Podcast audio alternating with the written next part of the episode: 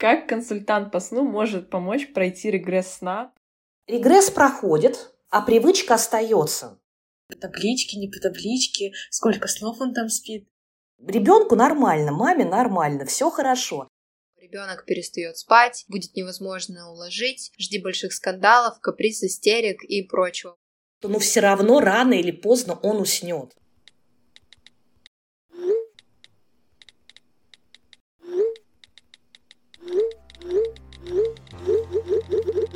Всем привет, с вами подкаст «Мамский чат», подкаст, где трое молодых мам проходят все трудности и радости материнства в прямом эфире. Меня зовут Лиза, и у меня есть сын Лёша, которому один год и семь месяцев. Всем привет! Меня зовут Майя, и моей доченьке Евелине один год и три месяца. Всем привет! Меня зовут Настя, и моей доченьке Стефании один год и три месяца. Приятного вам прослушивания!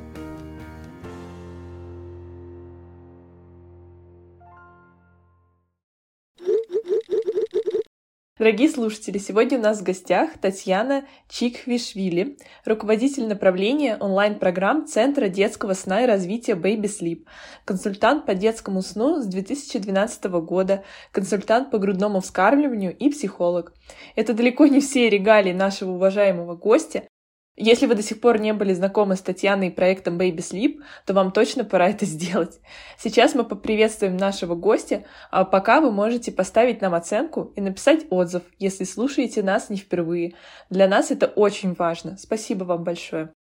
Татьяна, добро пожаловать к нам в мамский чат. Мы очень рады, что вы сегодня к нам пришли, выделили время.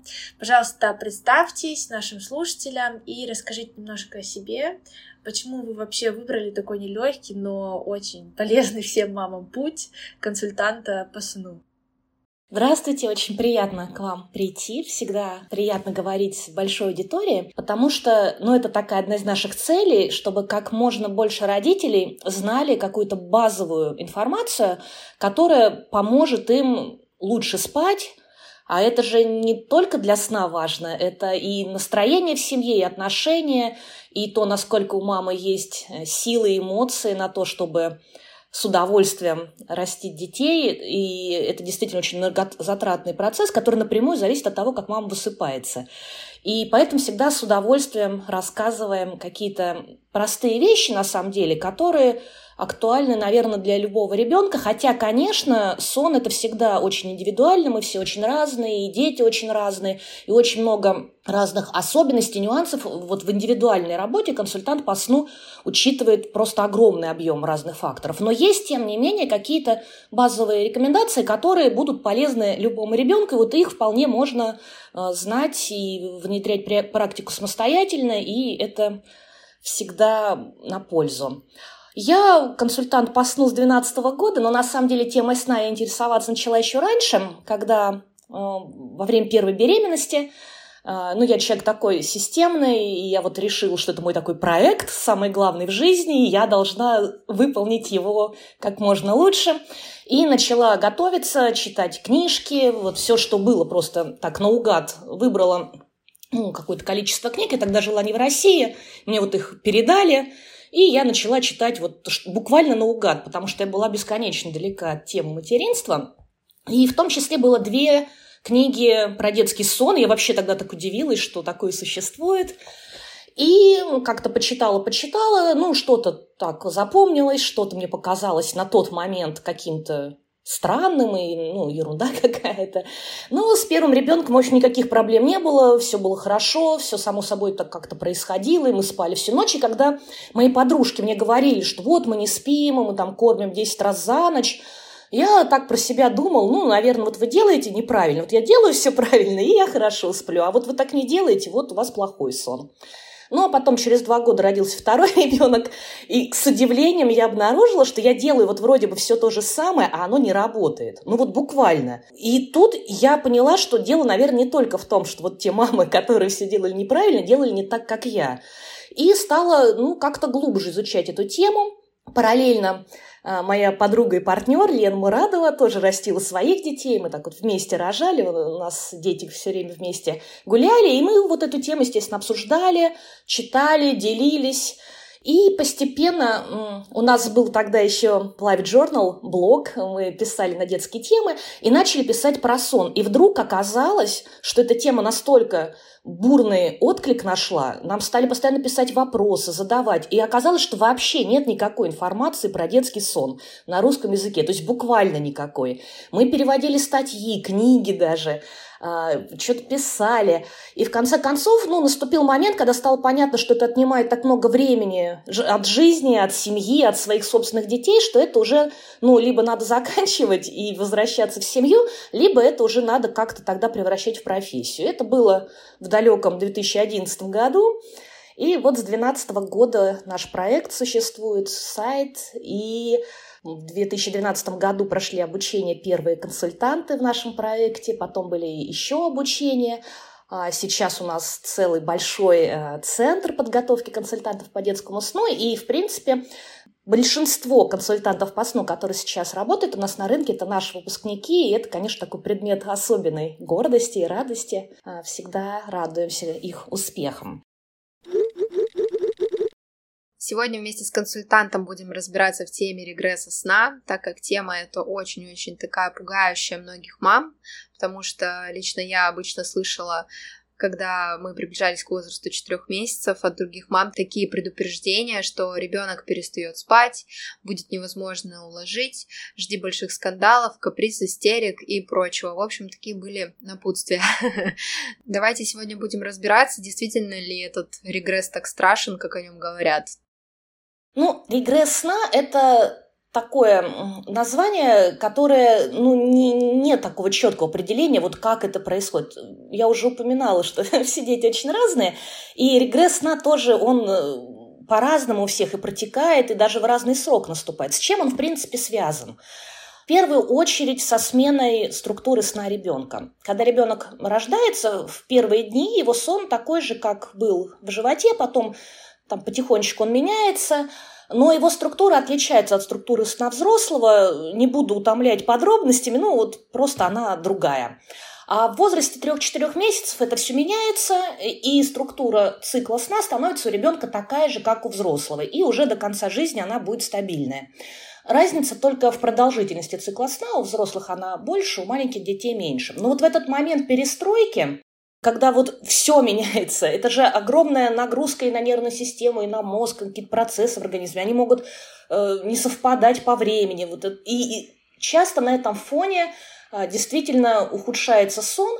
Плюс сюда, как правило, накладывается еще скачок развития, который в этом возрасте, они очень часто происходят, и ребенок развивается очень бурно, это все происходит скачками, и это тоже очень большая нагрузка на нервную систему и на мозг, плюс Параллельно еще могут наложиться какие-нибудь сложности вот индивидуальные, там, или животик, или у кого-то уже, может, может быть, даже какие-то предвестники зубов могут начаться. Плюс ребенок осваивает новые навыки, он учится, начинает как-то пытаться переворачиваться, э, какие-то более активные движения делать. И это все тоже влияет на сон. И когда вот это все вместе в один момент происходит, очень многих детей просто резко портится сон и родители не понимают, что происходит. У кого-то это происходит почти незаметно. Это может быть, ну, какое-то вот было ухудшение, но они же всегда, как ребенок не робот, он то лучше спит, то хуже. Кто-то может даже не очень заметить. У кого-то бывает настолько ярко, что вот до 4 месяцев или до 3 месяцев ребенок отлично спал и вообще не было никаких сложностей, и вдруг как подменили, что происходит. Бывает очень по-разному, и какой-то единой схемы тут нет. А какие признаки регресса сна? Как понять, что ребенок вообще проходит регресс сна? Вообще мы в своей работе стараемся не очень зацикливаться на вот как должен, какие критерии, вот, да, вот в таблице вот так. Мы всегда смотрим по ребенку на его реакции.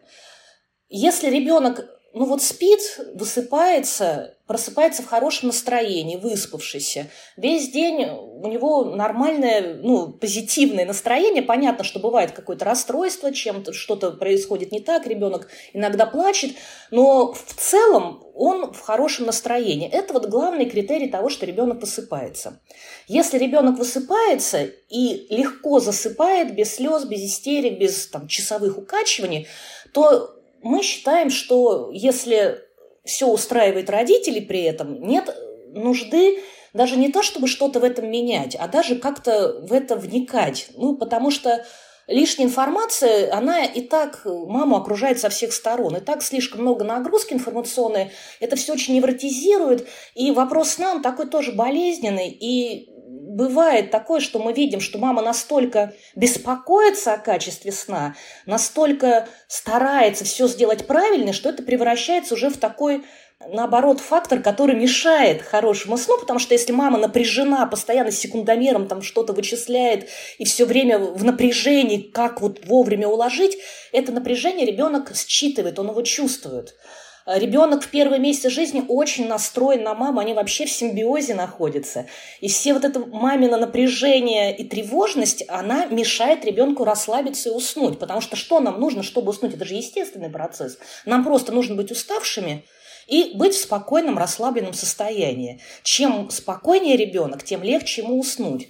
Поэтому если проблема есть, то, в общем, наверное, даже не важно, как она называется. Регресс это сна или просто какой-нибудь там кризис развития или просто сбой какой-то. А, важно, что с этим делать. Потому что эти регрессы, они будут еще и еще. И даже после того, как наладится сон и все будет хорошо, нет никакой гарантии, что через месяц, два, три, пять, год не произойдет что-то, и снова все слетит, и снова надо будет решать какие-то новые проблемы со сном. А, но так обычно ребенок э, плохо засыпает, часто просыпается, он может а, такие ночные гуляния появляются, это когда ребенок ночью просыпается и не, не может уснуть в течение долгого времени, он бодрствует, может быть активным, и вот ну, не засыпает. Или очень раннее утреннее пробуждение. Но тут такой момент, что считать ранними утренними пробуждениями, Понятно, что большинству мам хочется утром поспать подольше. Это совершенно естественное желание.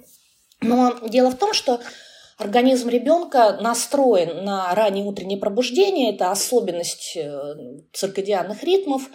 И считается, что нормально для ребенка просыпаться утром в промежуток 6 до 8 утра. Вот в это время, если ребенок просыпается, это не ранний утренний подъем. Это совершенно нормально и адекватно потребностям организма.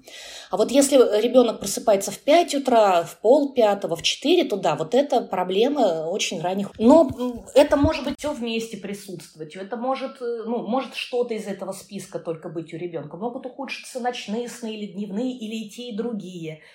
Поэтому мы решаем те проблемы, с которыми к нам приходит семья. А вот э, рекомендации э, при регрессе сна, они тоже, в общем-то, такие же, как и при любом другом сбое. Поэтому как-то отдельно выделять э, вот именно этот э, регресс сна, мне кажется, ну, большого смысла нет. У нас еще с девочками было такое выражение э, «не ломай то, что работает». То есть если мы пытались как-то перестроить наших малышей под какие-то общепринятые графики, вот сколько он должен спать там, днем, столько-то снов, такой-то продолжительности, то э, частенько все наоборот шло плохо. то есть мы поняли, что надо индивидуальные особенности малыша все-таки учитывать. Ну, конечно, да и себе на самом деле, потому что мама это тот человек, который с ребенком круглосуточно, каждый день видит все его изменения в реакциях, да, как он реагирует на то, на это. Ни, никто не сможет заменить маму в этом вопросе. А вот упомянули нормы, да, графики, они не взяты, конечно, не с потолка. Они действительно базируются на том, как обычно спят дети в том или ином возрасте. Но это все равно какие-то средние значения, конечно же. А мы все очень разные. И взрослые очень разные. Кому-то достаточно 7 часов сна в сутки. Наверняка даже вот у кого-то из нас, здесь присутствующих, норма 8 часов или, может быть, даже 9.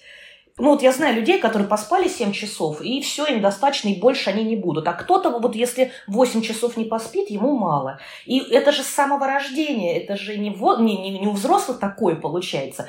Поэтому вот даже норму сна, если посмотрите, например, в таблице это всегда какой-то диапазон. Это не будет какое-то число, там, 14 часов. Нет, это будет, например, от 13 до 15 часов.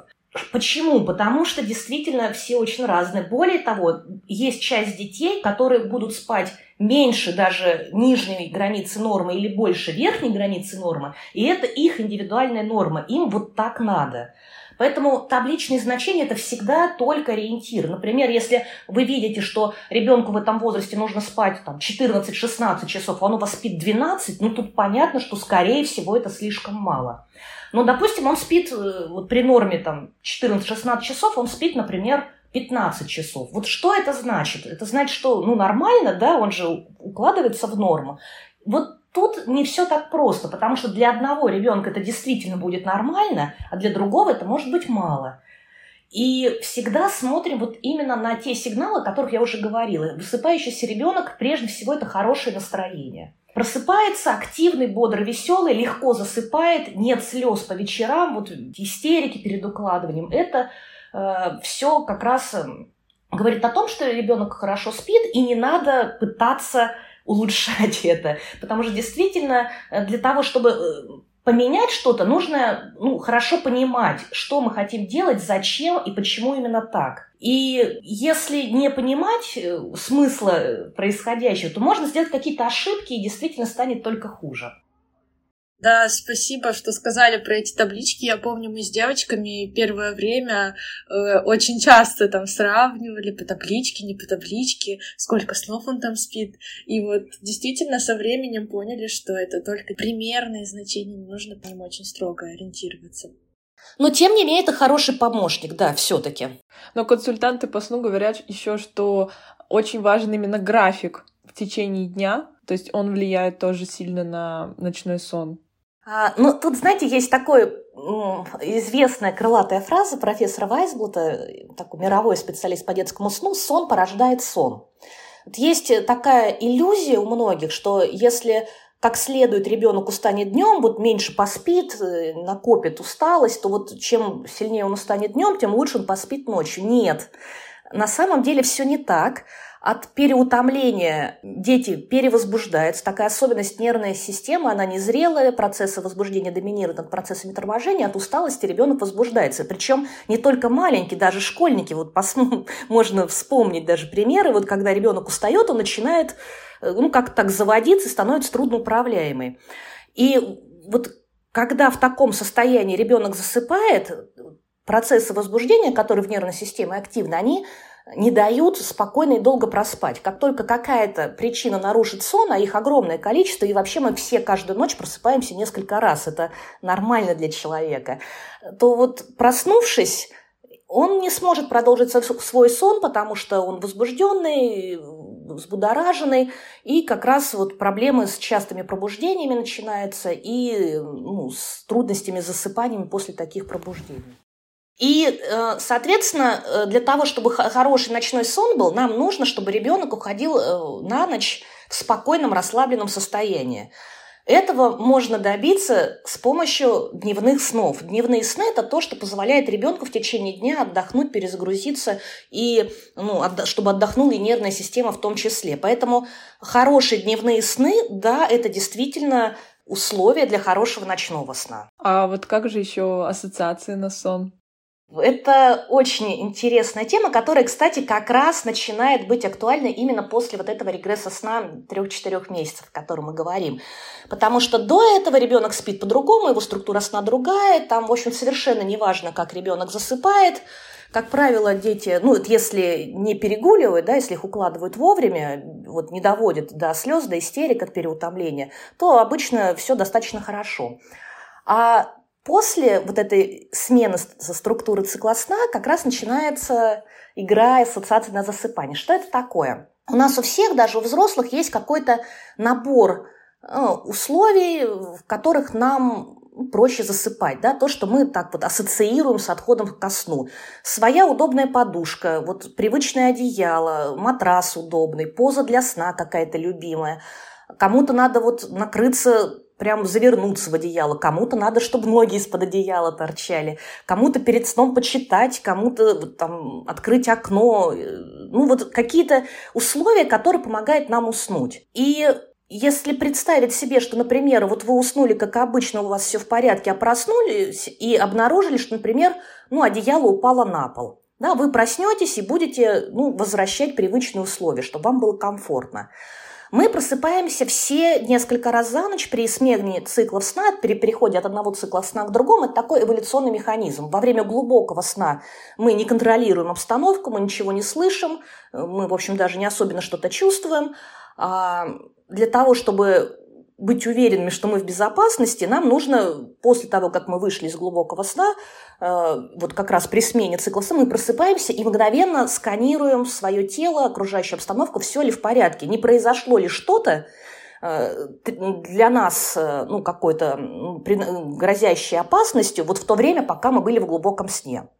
Если все в порядке, мы тут же засыпаем снова, мы не помним этих пробуждений, нам кажется, что мы спали всю ночь. Если что-то не так, мы, значит, просыпаемся и начинаем решать вопрос. У ребенка все то же самое. Он тоже просыпается при переходе от одного цикла сна к другому, но я уже говорила, что цикл сна у маленьких детей короче, это примерно 40-45 минут в этом возрасте, и, соответственно, ребенок просыпается. Он сканирует точно так же окружающую обстановку, свое тело, все ли в порядке. Вот если все в порядке, он готов уснуть сразу же. Если что-то не так, значит, он заявляет о своих потребностях. Ну вот, например, он заснул, как обычно, у мамы на руках, с грудью, с соской, в коляске, с качанием, ну вот каким-то обычным способом. И вот он просыпается, он почему-то один в кроватке. Мамы рядом нет, что происходит? Ребенок хочет спать, ему нужно уснуть, ему нужен еще один цикл сна, но он этого не может сделать, потому что не понимает, как это сделать одному в кроватке. И, соответственно, он начинает плакать, и вот проблемы, которые надо решать. Или он может быть голодный, например, да, и позвать. Тогда его покормят, и вот он готов уснуть. Или даже его ничего не беспокоит, у него все в порядке, он готов уснуть. Но как он засыпает? Если он, например, засыпает только с грудью или только на руках, только с качанием, значит, для того, чтобы уснуть снова, ему нужно снова и снова восстанавливать вот эти привычные условия для засыпания. И делать это нужно несколько раз каждую ночь. Это не хорошо и не плохо. Это вопрос, в общем-то, комфорта. Если, например, у мамы с ребенком совместный сон, она так в полусне, не просыпаясь, там как-то его погладила, дала грудь, и ей нормально, и ребенок спит, ну, нет проблемы, все хорошо. Проблема начинается, когда мама понимает, что она уже несколько месяцев, каждую ночь, несколько раз носит уже подросшего тяжелого ребенка, снова и снова его укачивает. И это просто тяжело, во-первых, а во-вторых, ну, вот эти частые пробуждения, они же не полезны не только для мамы, но и для ребенка. Ребенку же тоже нужен хороший сон для того, чтобы развивался мозг и вообще, чтобы развитие происходило гармонично, нам нужно на это ресурсы иметь, которые нам прежде всего сон, конечно, дает. Если мама ясно видит, что ребенок сейчас проходит этот этап, что мы столкнулись с регрессом сна, и вот какие действия стоит предпринимать маме, чтобы помочь малышу? И тут же расскажите, пожалуйста, чего делать, наоборот, не стоит. Да, очень хороший вопрос. Смотрите, когда начинаются вот какие-то проблемы со сном, ребенок вдруг перестал спать. Родители, конечно, ну, пытаются решить вот эту проблему сейчас, в моменте, как-то уложить ребенка, начинают искать какие-то разные способы. И, как правило, оказывается, что какой-то один способ работает лучше других. И, конечно же, большой соблазн, вот этот способ работает, вот его и использовать. И родители начинают укладывать каким-то одним способом. Ну, например, вот укачивание. Регресс проходит, а привычка остается. И теперь ребенок умеет засыпать только так. Привычки у детей формируются довольно быстро. Соответственно, чего делать не нужно, не нужно делать вот этого. Стараться все-таки сделать так, чтобы ребенок умел засыпать разными способами. На руках у мамы, у папы, у бабушки, в кроватке, в коляске, в автокресле. Вот чем больше разных способов доступны ребенку, тем лучше и тем легче он примет и еще какой-то один, если, например, ну, вот, э, захочется сделать какие-то шаги по направлению к самостоятельному засыпанию. А что делать? Помогать ребенку как можно более спокойном состоянии отходить ко сну, прежде всего. Это очень важно. А, потому что дети и так очень легко перевозбуждаются от усталости, а в эти моменты еще все сложнее. И самое главное – это следить за тем, чтобы ребенок не перегуливал. Потому что вот эти все укачивания и там, другая помощь, это же для чего мы делаем? Чтобы ребенок успокоился. А успокоиться нужно, чтобы уснуть. Так вот, если ребенок и так спокоен, то как бы его и успокаивать не надо. Соответственно, чем больше усилий ну, мы прикладываем к тому, чтобы ребенок не перегуливал и не был в таком вот капризном, возбужденном состоянии, тем меньше сил нам надо потратить на то, чтобы помочь ему успокоиться. Но понятно, что в идеале все так вот хорошо, на практике, конечно, так не получается, и все равно приходится ребенку успокаивать. И тут очень важный момент. Все те действия, которые мы делаем для успокоения ребенка, нужно делать именно для того, чтобы помочь ему успокоиться, а не до момента вхождения в сон. Потому что если мы, допустим, укачиваем или кормим да, вот до самого вхождения в сон, то это становится вот тем самым привычным способом засыпания. А что же нужно делать? Да, нужно ребенку помогать э, быть как можно спокойнее, следить особенно тщательно за тем, чтобы он не перегуливал, контролировать время бодрствования. Тут как раз на помощь приходит таблица времени бодрствования, о которой стоит, наверное, поговорить подробнее чуть попозже. И стараться все действия, которые мы делаем для того, чтобы помочь ребенку успокоиться, делать их именно для успокоения, а не до момента вхождения в сон, чтобы они не превращались в ассоциации на засыпание. И если есть какой-то один способ, который прям работает действительно лучше других, стараться использовать его только ну, в такие моменты, когда действительно необходимо что-то использовать такое вот прям, ну, как крайняя мера, да, как, как можно реже в те дни, когда ребенок ну, по какой-то причине перегулял или как что-то день не складывается, в спокойные дни, когда есть ощущение, что может заснуть ребенок легче, можно стараться укладывать его какими-то другими способами, помогать меньше. И вообще, чем меньше помощи получает ребенок э, вот именно в момент вхождения в сон, тем легче потом э, прийти к самостоятельному засыпанию, если такая цель появится у родителей. Дорогие слушатели, в этом выпуске мы хотим объявить вам и в том числе положить начало нашему новому благотворительному проекту «Mama's Sharing Love». Суть этого проекта в том, что наши приглашенные эксперты, наши дорогие гости путем конкурса в нашем телеграм-канале мамского чата, кстати, подписывайтесь, если вы еще этого не сделали, выбирают любую маму и консультируют ее бесплатно по ее проблеме той области, из которой наш эксперт. И честь первого эксперта, который участвует в этом проекте, принадлежит нашей дорогой гости Татьяне. Да, мы с радостью откликнулись на ваше предложение и дарим одну консультацию продолжительностью 30 минут вашей слушательнице, которая победит в этом розыгрыше. Единственное, есть условие с нашей стороны. Очень важно, чтобы мама заполнила анкету перед консультацией. Это нужно для того, чтобы не тратить время на выяснение каких-то подробностей, без которых невозможно э, дать более четкие рекомендации. Татьяна, мы очень рады, что вы согласились поучаствовать в этом проекте. И мы надеемся, что этот проект отныне принесет много пользы будущим и уже состоявшимся мамам. Условия участия в конкурсе будут в описании этого выпуска, а также в нашем телеграм-канале. Желаем всем удачи! А как воспринимает этот регресс сна ребенок? Какие потребности он испытывает в этот период и на чем маме стоит сфокусироваться? Например, я, например, мне кажется, самое первое, что приходит в голову, это что у малыша возникает потребность быть больше с мамой. Эм, что еще может быть? Ну, вообще для ребенка в первый год жизни мама – это такая вот гавань спокойствия и безопасности. И в любой непонятной ситуации ребенок хочет на ручки к маме. Это совершенно нормально. Ну, тут тоже все дети разные, и есть высокочувствительные дети, которые и без всяких кризисов э, не слезают с мамы несколько первых месяцев жизни. Есть дети, которые спокойно играют сами на коврике, может быть, даже 10-15 минут, и достаточно, чтобы мама просто сидела рядом или была в поле зрения. Э, дети все очень разные. Но в целом в первый год жизни основная потребность ребенка – это тепло маминых рук, объятия, улыбки, поглаживание, ласковый голос, контакт зрительный, телесный, эмоциональный. Это то, что нужно ребенку сильнее всего.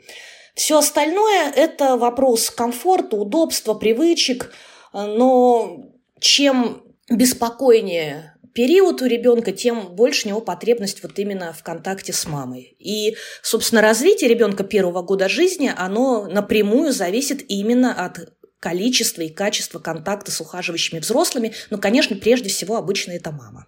Еще очень часто в кризисные периоды у ребенка портится сон, становится хуже, у него может даже снижаться немножко его индивидуальная суточная норма сна, дети начинают немножко меньше, чем обычно спать. Некоторые дети могут отказываться от груди, вообще хуже есть, или наоборот, постоянно висеть на груди, и маме может казаться, что у нее проблема, не, не хватает молока, ребенок все время просит грудь, он все время голодный. На самом деле это просто способ снять э, напряжение, успокоиться, и ребенок просит часто грудь именно потому, что он ну, в беспокойном периоде, не потому, что молока мало. И нужно спокойно помогать ребенку чувствовать себя как можно более спокойно и безопасно. Не бояться приучать к рукам. Я не думаю, что у кого-то до сих пор еще этот страх остался, но, может быть, старшее поколение, вот еще можно услышать, не приучая к рукам. Наоборот, чем больше ребенок времени проводит на руках, тем ему спокойнее, тем ему безопаснее и тем увереннее он сам с них слезет и пойдет изучать мир. Когда он знает, что мамины руки никуда не денутся, они всегда в доступе, вот как я дышу воздухом, да, я там хожу по земле, и вот есть мамины руки, к которым я в любой момент могу прийти. Ребенок совершенно спокойно э, начинает изучать мир. Когда ребенок как привыкает к тому, что э, побыть на руках у мамы это то, чего нужно добиваться, э, за что нужно бороться, отвоевывать себе эту возможность, он и будет сфокусирован именно на этом. Он не, не пойдет изучать мир, он будет сфокусирован на том, чтобы контролировать, где мама, не ушла ли она, как бы попасть к ней опять на ручки. Поэтому чем больше мы сами предлагаем ребенку вот нас, тем проще ему от нас потом уйти, когда он дорастет, дозреет до этого, и отправиться в самостоятельное путешествие. Вы вот сейчас сказали, что у малыша возникает очень большая потребность в маме, и как следствие, я знаю, некоторые из малышей могут начинать висеть на груди именно в этот период.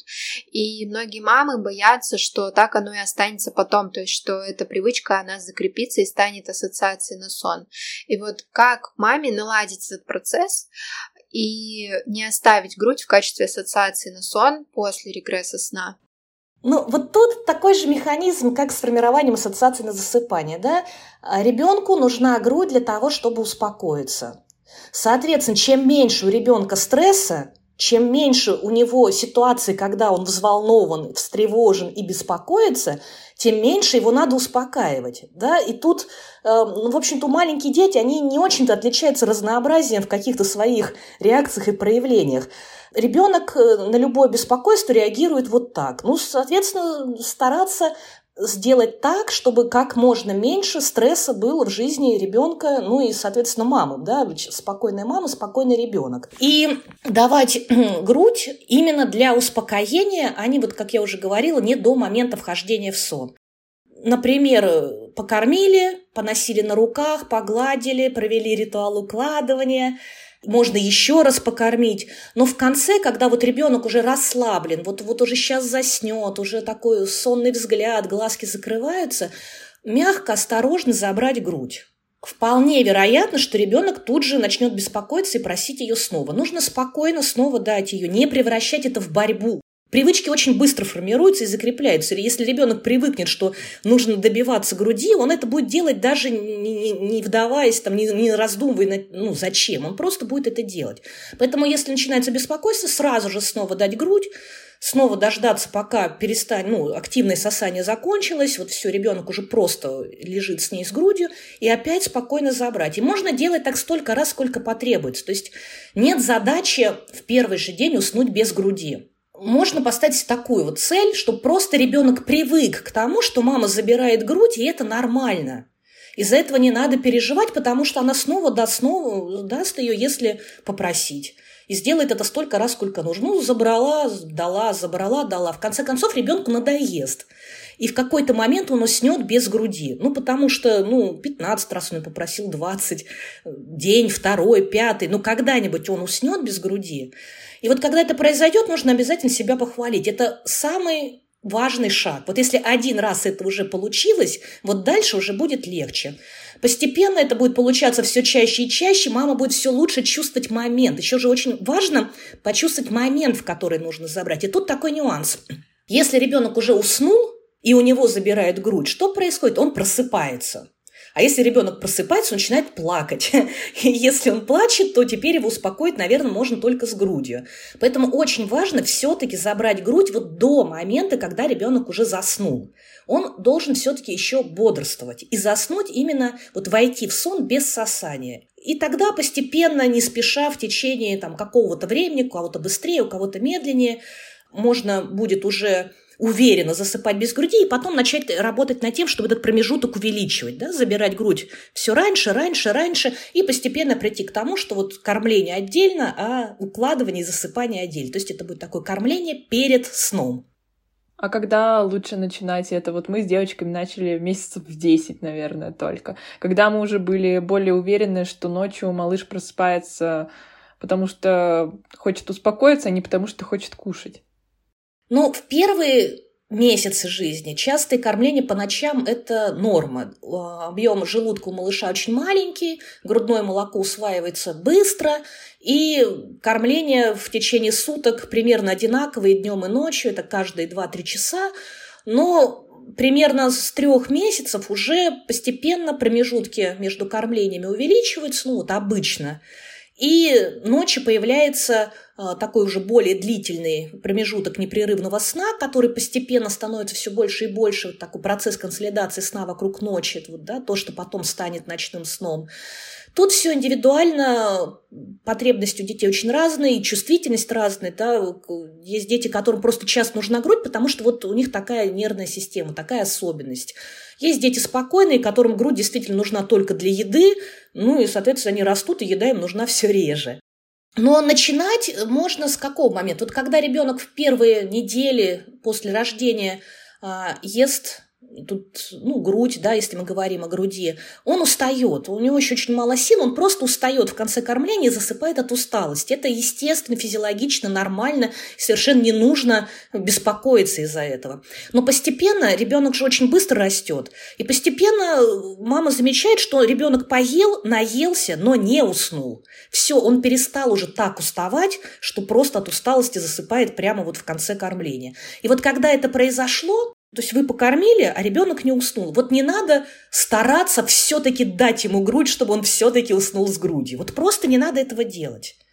И это произойдет все естественно и само собой. А если уж все-таки привычка сформировалась, то ну, можно в любом возрасте начинать работу по изменению привычек, Просто есть какие, какой-то возраст, когда это сделать немного легче, когда-то это сделать сложнее, но это тоже и индивидуальность тут влияет, и скачки развития, и темперамент. Э, но нет такого возраста, когда нельзя работать над сном. Очень часто бывает, что в период регресса сна все идет не по плану, режим очень сильно сбивается, и вот у вас ребенок, который не спал уже 3-4 часа, а то и больше. И как нам поступать в такой ситуации? Стоит ли нам настаивать на том, что уже пора спать, или расслабиться и пустить все на самотек? Ну, если мы говорим про трехмесячного, четырехмесячного ребенка, режима еще нет в принципе, его не может быть в этом возрасте. Но прежде всего, потому что режим в таком классическом понимании это э, ну, режим с привязкой к часам. Это что-то, что происходит в определенное время каждый день маленький ребенок развивается очень стремительно. У него все меняется. Если посмотрите на таблицу времени бодрствования, каждый месяц увеличивается время бодрствования. Что это значит? Что как минимум каждый месяц приходится перекраивать его режим. Поэтому, ну, как бы режим, ну, неприменимо пока в этом возрасте такое слово. Мы говорим ритм сна и бодрствования. То есть это такое более-менее предсказуемое чередование периодов сна и периодов бодрствования. И оно все время меняется. И это тоже такая, в общем-то, сложность, потому что только маме удалось нащупать вот этот идеальный ритм, когда ребенок легко засыпает, все хорошо, вот она, ух, наконец-то, вот так, проходит неделя-две, и вдруг опять все сбивается, опять перестает работать, и нужно снова все подстраиваться, снова искать. На это уходит несколько дней, снова найден новый оптимальный режим, проходит еще неделя, и снова все слетает. И это вот э, примерно месяцев до 10 так. С 10 месяцев уже все не так стремительно, уже а, ребенок более-менее такой у него стабильный появляется режим дня, уже вот как-то можно ориентироваться по часам. Но в три месяца, конечно, нет, режим не может сбиться просто потому, что его еще нет. А, а что делать, если не получается у, ну, у ребенка не получается уснуть? Ну, прежде всего успокоиться самой маме. Потому что это очень тяжело, когда плачет твой ребенок, и ты чувствуешь беспомощность, ты не понимаешь, как ему помочь. Это действительно очень большой стресс. Вообще э, считается, что звук плача детского – это один из самых таких вот стрессовых звуков для, для нас, а, ну, особенно, наверное, для мам. Я до сих пор уже, хотя мои дети почти взрослые, когда слышу плачущего ребенка, я не успеваю даже сообразить, что это не мой ребенок. Мне просто становится плохо. А когда когда это еще и действительно твой ребенок, это действительно очень тяжело. И нужно стараться все-таки сохранять спокойствие. Тут у кого что работает. Кому-то помогает просто повторять себе как мантру, что ну все равно рано или поздно он уснет. Все равно рано или поздно это произойдет. Нужно просто стараться вот пережить этот период как можно спокойнее, помогать ребенку успокоиться. Мы не можем помочь успокоиться другому, если мы сами находимся в панике. Татьяна, можно еще немножечко вернуться назад про ассоциацию? У меня созрел вопрос. Какие можно тогда малышу вот вместе с регрессом сна, возможно, какие-то новые ассоциации, кроме груди и соски, прививать? Отличный вопрос. На самом деле а, работу над обучением самостоятельному засыпанию мы начинаем именно с этого. Мы вводим а, дополнительные новые ассоциации на засыпание, мы называем это расширять круг ассоциаций на засыпание. А для чего это нужно? Что вообще по сути есть э, обучение самостоятельному засыпанию? Мы забираем как бы у ребенка его привычную ассоциацию и помогаем ему к этому адаптироваться. И тут очень хорошо, когда у ребенка этих ассоциаций несколько. Мы забрали одну, самую сильную, у него осталось две других, которые все-таки ему помогают уснуть. Как правило, кстати, родители тоже очень часто совмещают э, как минимум две ассоциации. Очень часто обращаются к нам такой комбинации двух ассоциаций. Это качание и грудь. И тогда мы действительно сначала убираем одну ассоциацию, а второй помогаем, а потом уже убираем вторую. Но да, очень хорошо ввести дополнительные ассоциации. Это можно сделать в любом совершенно возрасте. Вот я слышала, упоминали белый шум. Действительно очень полезная вещь. Помимо того, что это ассоциация на засыпание, которая удобна родителям. Да, все ассоциации на засыпание, они же неплохие и хорошие. Они удобны для родителей и неудобны для родителей. Если ребенок засыпает соской, просыпается ночью, сам ее на ощупь находит, сам вставляет себе и спит дальше, это очень удобно. Это комфортная ассоциация. Если та же самая соска, тот же самый ребенок, но он не умеет ее искать на ощупь, и каждую ночь родители с фонариком ее там как-то ищут, ничего не изменилось. Это та же соска, это та же ассоциация. Но этим родителям она некомфортна. Да? И белый шум, он э, вот такая комфортная ассоциация на засыпание, которая не требует от родителей никаких ночных действий. А, во-вторых, белый шум еще сглаживает внешние звуки. Э, за окном, от соседей или в квартире. Э, такой, ну, как бы он их растворяет в себе и помогает ребенку лучше спать, не просыпаясь от этих шумов. Еще а, что может быть? Игрушка для сна. Очень хорошая тоже дополнительная ассоциация. Ребенок проснулся, обнял свою игрушку. Вот я привык с ней засыпать. Да, вот все условия для того, чтобы уснуть у меня есть. Но тут нужно помнить о безопасности. Есть э, рекомендации по безопасности детского сна. И до 6 месяцев в кровати малыша не должно быть никаких посторонних предметов, вот вообще никаких, даже мягких бортиков. И игрушка тоже вводится только после 6 месяцев именно по соображениям безопасности. А, это может быть пеленание, если мы говорим про малыша. Тоже ассоциация на засыпание, которая к тому же помогает э, дольше, лучше, спокойнее спать, потому что маленькие дети очень часто будут себя вскидыванием ручек, вздрагиваниями, могут бить себя по лицу и от этого просыпаться.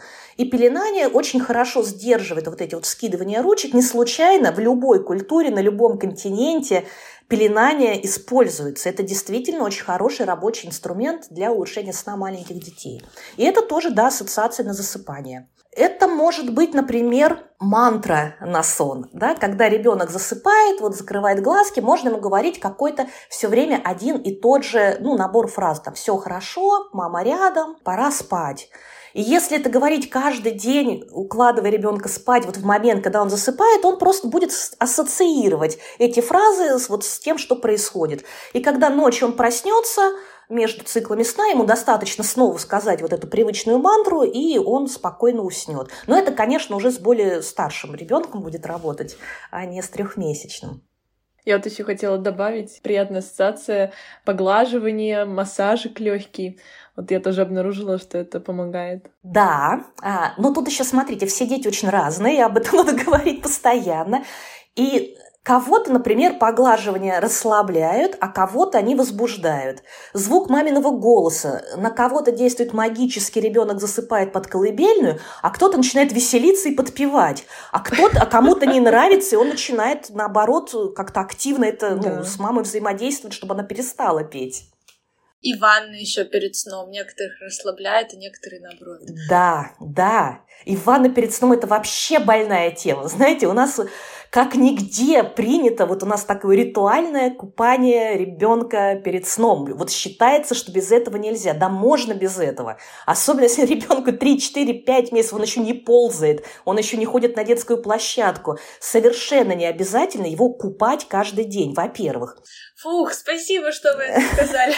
Минус дело. А во-вторых, да, это может быть действительно хорошим таким вот э, маркером, да, что вот пора переходить ко сну. Но только в том случае, вот как вы сказали, если это ребенка действительно расслабляет. Если ребенок после ванны выходит расслабленный, размягший, и вот все, вот он засыпает. Если он от купания возбуждается, если он играет активно, то тут какие варианты? Либо он активно играет, ему все нравится, но мы видим, что его пора спать, мы его, значит, говорим, нет, все, давай, я тебя вынимаю, заканчивай. Ребенок недоволен, он начинает протестовать, ну и да, нарушает его покой, который нужен, чтобы уснуть, либо ребенок может заиграться, ему все это так нравится, можно пропустить. Вот то время, когда нужно было его укладывать, ребенок перегулял, мы его вынимаем из ванны, а он уже все, уже возбужденный. Соответственно, если вы замечаете, что ваш ребенок после ванны не расслаблен и готов уснуть, а реагирует как-то по-другому, каким-то возбуждением или слезами, это четкий сигнал к тому, чтобы перенести купание на более раннее время. Можно купать его утром, можно купать его днем, можно купать его сразу после пробуждения, можно вообще его не купать. Важнее, чтобы ребенок хорошо спал, чем чтобы он каждый день обязательно купался в ванне. У нас так было. То расслабляло, то не расслабляло, и этот график постоянно меняется, скачет у нас лично. Ну, в любом случае нужно, чтобы было время между концом купания и укладыванием. Угу. Это время нужно для того, чтобы ребенка переодеть, да, там, если ребенок постарше, значит, горшок, может быть, там покормить перед сном, что-то, какую-то подготовку, ритуал укладывания – это тоже время, и это время должно быть в запасе. Вот эта ситуация, когда родители говорят, о, он уже хочет спать, пора его купать. Вот нет, так делать не надо. Кстати, вот как раз хотели поговорить про перегулы. Как понять, что вот это вот окно в сон уже пропущено, и что делать в таких случаях? Как ребенок перегуливает? Давайте даже немножко раньше начнем. Как ребенок показывает нам, что он устал? Маленький совсем ребенок, в принципе, ограничен в своих возможностях для того, чтобы выразить нам какие-то свои переживания, ощущения. Он плачет. Это, в общем-то, его единственный доступный ему способ коммуникации с нами. И когда ребенок устал, он тоже плачет. И так мама понимает, что он устал. Но очень-очень быстро ребенок растет, и если продолжать ориентироваться вот на это, что ребенок начал плакать, и, значит, вот он устал, пора укладывать, то очень быстро можно столкнуться с тем, что уложить его очень сложно. Нужно заметить, через какое время после пробуждения ребенок уже устал настолько, что вот начал уже от усталости капризничать и плакать. Заметить это время и за какой-то период небольшой до конца этого времени начать очень внимательно наблюдать за ребенком, чтобы посмотреть, а что происходит перед этим перед тем, как он начнет капризничать и плакать от усталости. Как правило, родители замечают взгляд, меняется взгляд, становится такой как будто стеклянный.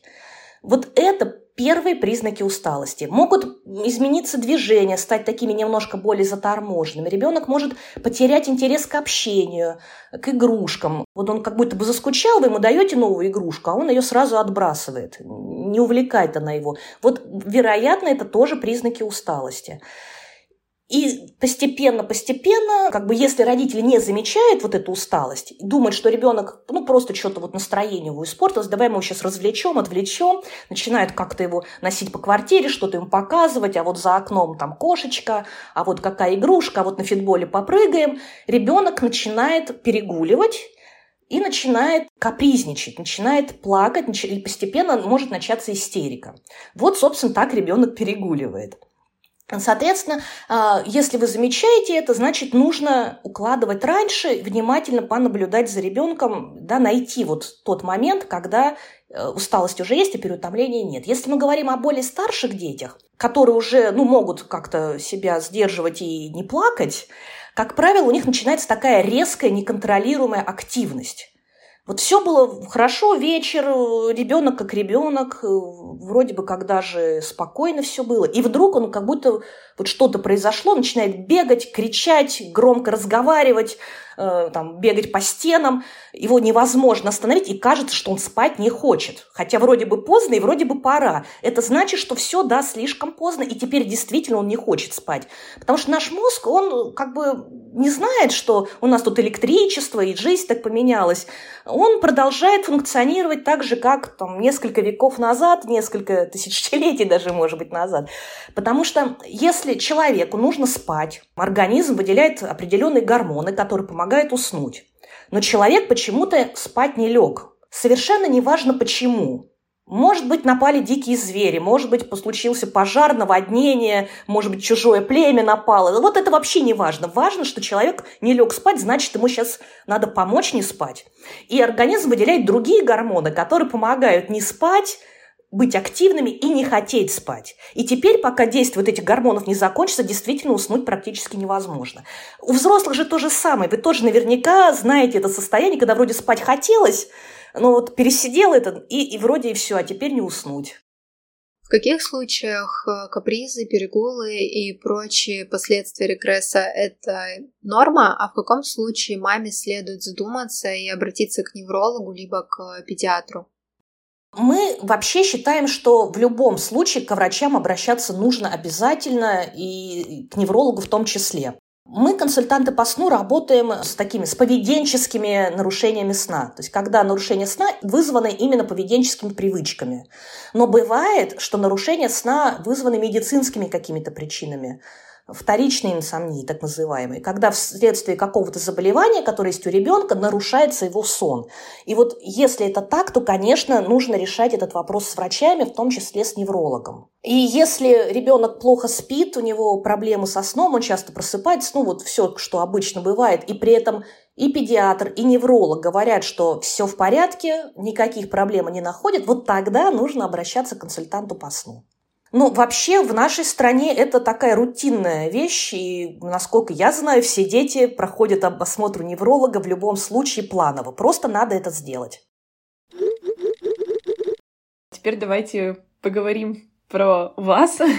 как консультант по сну может помочь пройти регресс сна, так сказать, мягко для мамы и для малыша? Ну, для того, чтобы пройти регресс сна как можно мягче, Самое важное, пожалуй, это два момента. Это следить за тем, чтобы ребенок не перегуливал, и маме стараться сохранять спокойствие. Вот чем спокойнее будет мама, тем проще переживется этот период. То есть, насколько я понимаю, вы консультируете маму и потом раскладываете по пунктикам, как ей правильно действовать, как укладывать, какие ассоциации прививать и так далее. Правильно я поняла? Ну, прежде всего мы учим маму, собственно, вы упомянули, да, окно в сон, учиться попадать в это самое окно в сон. У кого-то это получается само собой. Э, дети же очень разные, кто-то очень явно демонстрирует свои сигналы. Чувствительность мамы тоже очень разная может быть. Кто-то просто вот видит эти сигналы вообще у всех вокруг, а кто-то просто не может понять, о чем речь, ему нужно, чтобы ему консультант объяснил, как выглядят признаки усталости у его ребенка. А, мы помогаем наладить вот этот ритм сна и бодрствования комфортный для ребенка. И когда есть вот какая-то предсказуемость в жизни ребенка, это тоже очень важно. Для детей любая рутина, любая, любая повторяемость, предсказуемость, когда все одинаково, это очень успокаивающе действует на нервную систему. Чем э, спокойнее Э, проходит день, чем предсказуемее, когда ничего неожиданного не происходит, тем спокойнее ребенок э, себя чувствует, тем, соответственно, легче ему уснуть.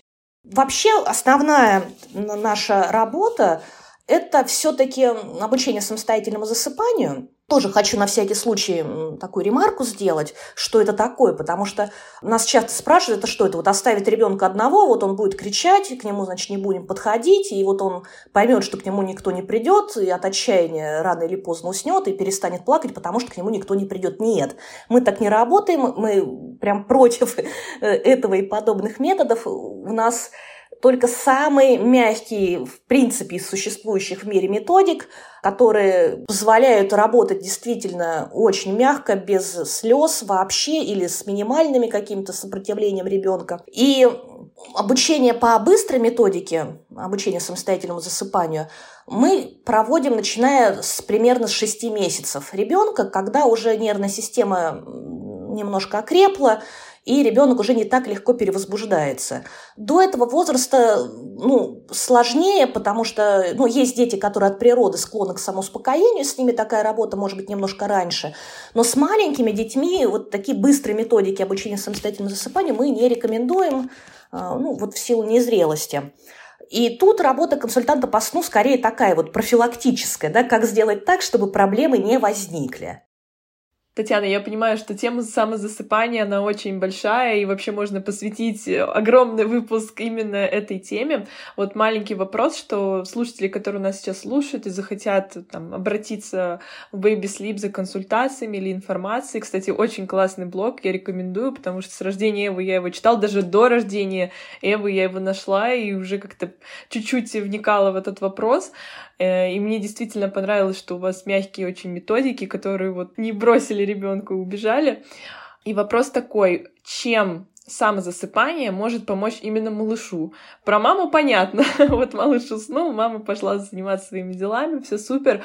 А как это влияет на малыша? Потому что э, вот кто-то против, кто-то за. Понятно, что у каждого свои там аргументы, но чем вот помогает самозасыпание именно малышу? Как вот, может, его успокаивает как-то, не знаю.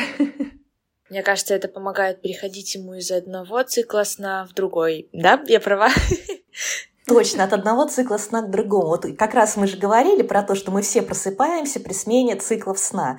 Так вот, э, помните, да, я говорила, что ребенок уснул с грудью на руках, вдруг проснулся один в кроватке, он не голодный, у него все в порядке, он готов уснуть дальше. Но как?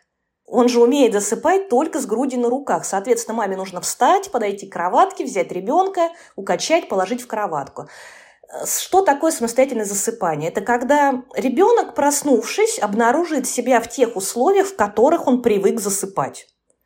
Он засыпает в своей кроватке, просыпается между циклами сна, сканирует пространство, себя, понимает, что все в порядке, можно снова уснуть. И снова засыпает так же, как это делаем мы, взрослые. И родителям кажется, что их ребенок спит всю ночь без пробуждения. На самом деле их ребенок просыпается ровно так же часто. Просто он после этого сразу же засыпает, как любой другой взрослый человек. Так, ну, кажется, мы задали все вопросы, которые хотели сегодня спросить. И, знаете, мы сегодня обсуждали, как мы укладывали малышей. У меня такие флешбеки, как я в первый раз уложила Лёшу без груди, без ничего. Я вот выхожу, закрываю дверь, у меня там фанфары, конфетти. Это такое классное ощущение. И я желаю всем легкого укладывания и крепкого сна.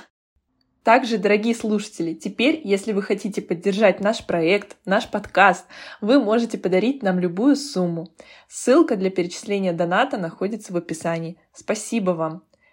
Также нам очень интересно ваше мнение. Расскажите, как вы и ваши дети проходили этот период регресса сна. Уверены, что ваш опыт и ваша история будут полезны другим мамам. Они прочитают, увидят для себя какие-то моменты и, возможно, смогут что-то применить и облегчат себе этот период. Вы можете поделиться с нами в нашем аккаунте в Инстаграме, либо в Телеграм-канале, и лучше в Телеграм-канале. Ссылки мы оставим в описании к этому выпуску. И помните, что вы самая лучшая мама для своего малыша. Пока! Пока-пока. До свидания.